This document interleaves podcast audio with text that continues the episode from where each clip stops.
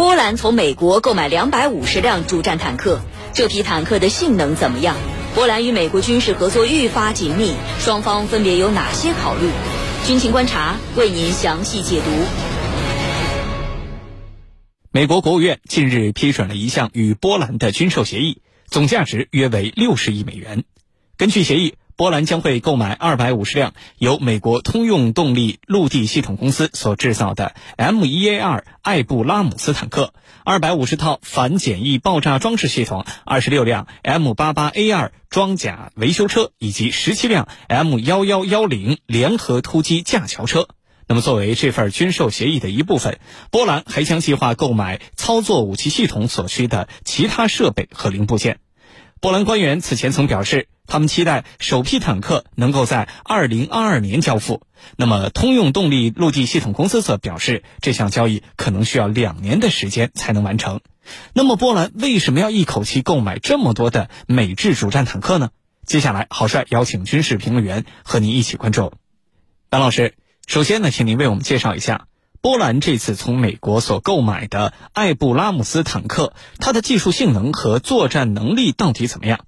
我们知道波兰其实也考虑过其他型号的坦克，为什么最终还是选择了艾布拉姆斯呢？波兰方面购买 M1A2，那么实际上它是 M1A2SP，应该算是 SP 三。那么这款 SEPV 三，那么这款型号呢？呃，实际上我们说，我觉得波兰方面一方面是考虑到 M1A2 SEPV 三的性能，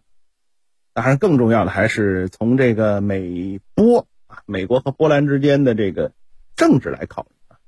呃，因为我们知道波兰方面在整个北约国家啊，尤其是这个欧洲方向上，算是还有装甲部队的欧洲国家。呃，但是呢，现在波兰的主力的主战坦克。是德制的，德国的豹二 A 四、豹二 A 五，呃，那么当然我们说豹二的性能，包括我们讲现在最新最新的豹二 A 七呀，这些坦克的性能上，其实在整个欧洲，在整个世界都是能排上号的。呃，但是我们知道，一方面呢，德国的坦克在信息化上，好像跟法国的勒克莱尔也好，跟美国人的 M 一 A 二、S E P V 三这些型号来讲，好像有一定差距，这是跟。德国自身的信息化部队构建相对来讲速度不快有关，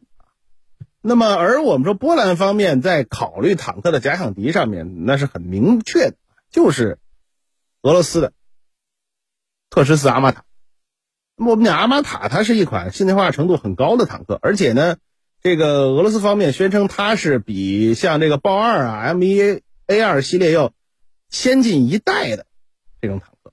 那么在这种情况下，波兰方面为了应对特什斯阿玛塔，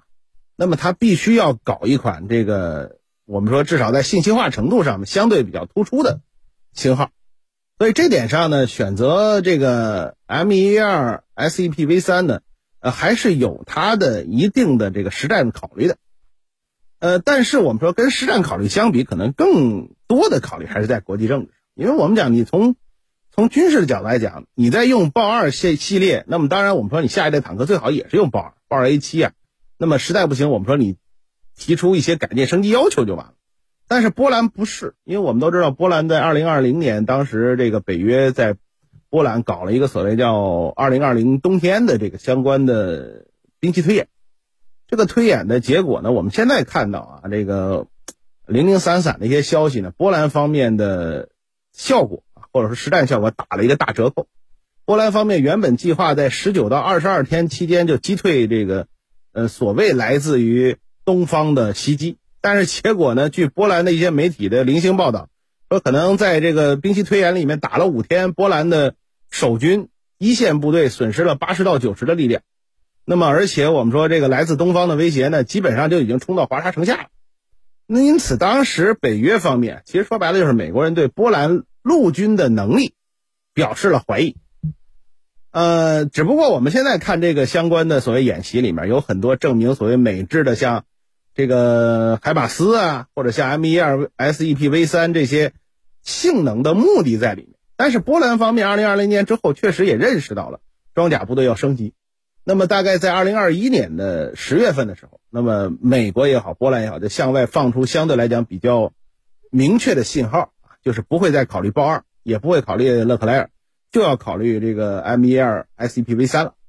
那么这样一来，我们说美国方面对波兰的评价呢，当然有了一个明显的提升，瞬间的提升。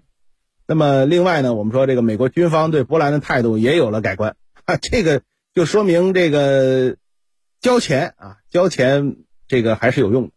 这个买美制装备呢，其实我们很多时候跟说买这个交保护费是差不多的。那么这点上，波兰的这个政府和军方，一方面当然考虑了自己实战的需要，更重要的肯定还是为了国际政治。好的，主持人，好，谢谢潘老师。二百五十辆美制主战坦克，对于很多国家来说，这可不是一个小数目呀。那么，我们想知道波兰为什么要一口气购买这么多的美制主战坦克？请陈老师为我们分析一下。呃，波兰和美国所签署的一份大单里头，就包括这个两百五十辆坦克的交易。那么这里头啊，呃，总价值是大概六十亿美元，主要是。波兰从美国购买两百五十辆 M 一 A 二，叫埃布拉莫斯主战坦克。我们都很清楚，这种主战坦克它的特点可以用三句话来概括：就是一是它的机动作战性能非常的优越；第二呢，就是它自我防护的能力很强；第三呢，就是攻击性很强。它的三个特点啊，可以说使它未来在陆军主战装备当中啊。呃，成为一个佼佼者。那这一次波兰一口气，呃，花了这么多的这个重金啊，购买了两百五十辆这个 M1A 二坦克，是不是他真的就面临着各种各样的威胁啊？迫切需要强化自己的装备，是不是到了这样一个迫切的时刻呢？我们来分析一下，波兰这一次啊，决定购买 M1A 二。这个协议呢，它并不是在俄乌冲突之后签的，而是此前就已经签了。其实双方谈这个问题啊，还是当时波兰的国防部长去访问了美国，呃，参观了这个 M1A 二的这个生产线，然后和对方这个敲定了这笔买卖。也就是说，它跟当下的俄乌冲突没有多大的关联。那么。波兰购买这个，它到底出于什么样的考虑呢？首先，我们来说是出于对自己本国的坦克的性能不不足而需要一个更新。在此之前啊，在波兰购买 M1A2 埃布拉莫斯主战坦克之前，波兰自己啊，它是曾经购买了一百四十二辆二 A 四坦克，就豹二 A 四坦克。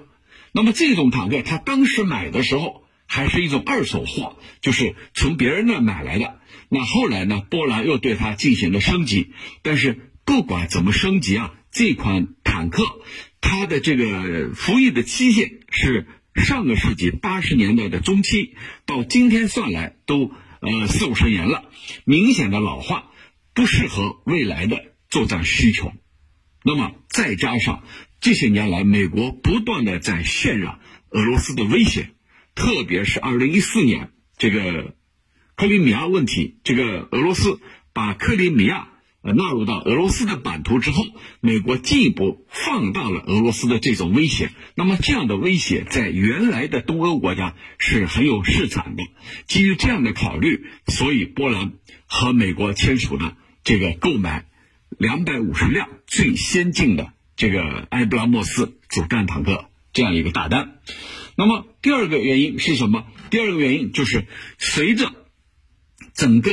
这个北约力量不断的强化在现在的东欧地区的存在，那么对波兰来说，他现在需要做的是什么？就是尽快把原先使用的武器装备，主要是。过去的苏式武器装备要尽快把它淘汰掉，要换上什么呢？要换上美国、西欧、北约方面的武器装备，因为这样的话，它可以在这个操作平台上，呃，可以进行呃系统共享、信息共享，而且呢，能够实时掌握战场的态势。总而言之，对波兰来说，呃，美军现在也在使用这款坦克，呃，北约的部队也在使用。那如果波兰军队未来列装这样的坦克，它也可以很好的融入到整个北约体系里头。而过去呢，波兰自己所使用的都是那些这个苏式的坦克，包括这个一些二手的，呃，叫豹二 A 四这个这种坦克。那么现在呢，需要尽快的把它呃淘汰掉。呃，总总的来说呢，这两百五十辆全新的坦克啊，它的性能是远远优于、远远强于目前波兰还在服役的现有的坦克的。那么这两百五十辆，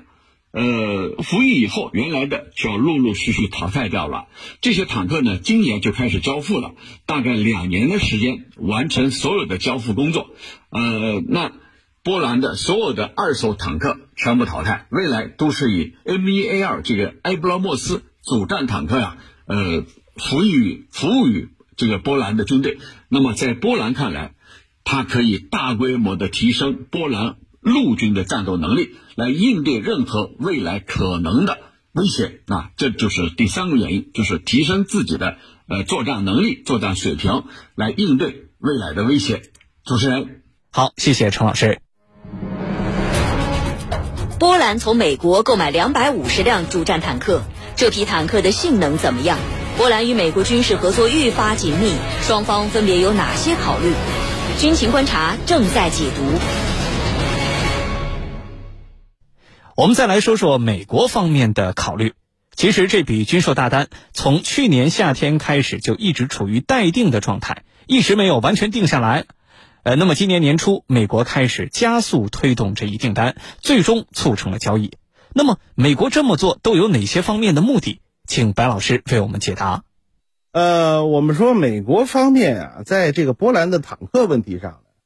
呃，实际上更多的还是国内斗争，因为在这个项目上面，我们看到美国国内所谓推进相关项目的人，主要是什么？主要是这个共和党。大概可能也就是今年和去年，共和党的很多的国会议员，这个发动了所谓叫做加速出售项项目，这个目的呢，当然明就是这个所谓明面上的理由就是欧洲的局势比较复杂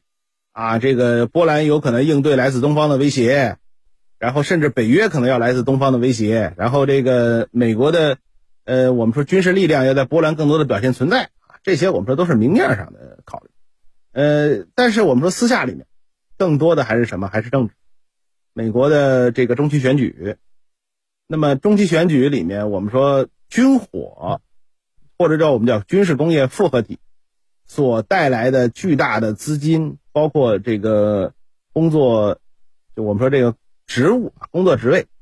那么这些对美国的这些国会议员，他在竞选里面呢是很大的作用。那么，因此之前我们说很多的这个波兰的这种来自向美国提出的所谓军援军贸项目，在这个美国的民主和共和党的这种国内斗争里面呢，被杯搁，暂时搁置。但是现在我们说，随着中期选举的情况越来越复杂，那么两党呢都要使出浑身解数，证明自己在这个呃军事工业复合体的这块儿，包包括在军援军贸这块呢，那是十分的出色。十分的出色。那么这种情况下呢，当然美国的无论是现在的政府，还是美国的这些共和党国会议员，都是希望能够拿出所谓的成果来。那么这个成果，我们说就是波兰这个相关的项目。波兰这个相关项目，因为按路透社的报道，路透社报道说这个项目大概呃二百三十三亿紫罗体，紫罗体大概算下来就是差不多六十亿美元。这个项目里面既包括这个装备本身。还有呢，所谓叫后勤培训包，主要是这个波兰的坦克装甲车辆的维护保障设施的升级，还有像弹药采购这些。呃，那么这些呢，我们说，那当然对美国国内的这个很多的州的影响都很大，所以呢，它一定是对美国的一部分政治来人物来讲，它是一个巨大的成绩。那么这个成绩，我们说，在美国中期选举之前，那么放出来。那么比在之前，我们讲去年就开始提出或者怎么样，可能要影响更多，因为我们都知道美国的这个媒体也好，选民也好，都是很健忘的。你你说早了没用，现在一放出来，这个媒体一大量报道，而且我们说在现在的这个整个欧洲局势的背景之下，它肯定会被进一步的放大。这样一来，我们说对于美国国内的政治来讲，那么无论是谁推动相关项目，那么都会可以宣称自己是一个很大的成绩啊。那么当然，具体上我们说这个项目本身啊，那么在波兰的落地其实还有很多不确定性。我们刚才讲到了，美制坦克跟波兰之前装备的德制坦克在很多方面是不一样的，尤其是发动机这些领域，包括我们说美国坦克，因为这次你像波兰方面还采购了这个包括燃气轮机啊这些东西，那么这些呢都需要波兰方面去进行学习。这个学习的过程可能是很长的，就是所以相关的型号不会很快在波兰形成战斗力。所以波兰方面呢，如果说在一些这个外部的威胁上面，会不会还有其他的一些考虑，这也很难讲。包括美国国内的政治也有很多未知因素在里面。呃，总的来讲呢，我们说这个项目，那么到现在为止，对美国的这国内选举可能还是影响会比较大。这个反过来要远高于对波兰陆军的实际战斗力的影响。好的，主持人，好，谢谢潘老师。最近几年，我们注意到美国跟波兰之间的军事合作可以说越来越密切。对此，我们应该如何来理解？波兰会不会成为美国在中东欧地区围堵遏制俄罗斯的一个重要先头阵地呢？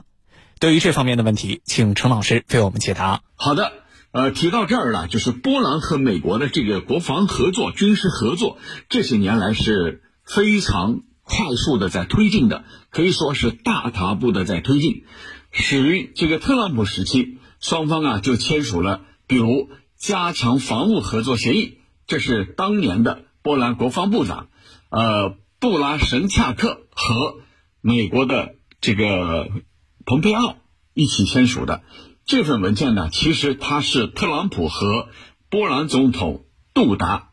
所签署的合作协议的一个又一个延伸，也就是说，双方在防务领域、军事国防方面的合作是大踏步的在推进。那么，同时我们还知道，美军在波兰的驻扎的人数也在不断的提升。目前驻波兰美军人数呢，呃，已经增加了，从这个当前的四千五百人已经增到了五千五百人，就增加了一千人。而且呢，双方呢还就七处美军基地的地点分布用途达成了一致，其中有一个细节很有意思，就是波兰它将为美军常驻部队提供免费的食宿，每年固定额度的燃油费，这都由波兰来提供。还有呢，武器的存储、装备、军事设施的运用等方面的费用也都有波兰来承担。那么，这个波兰国防部他做了一个预算。就波兰每年为此大概要耗资五亿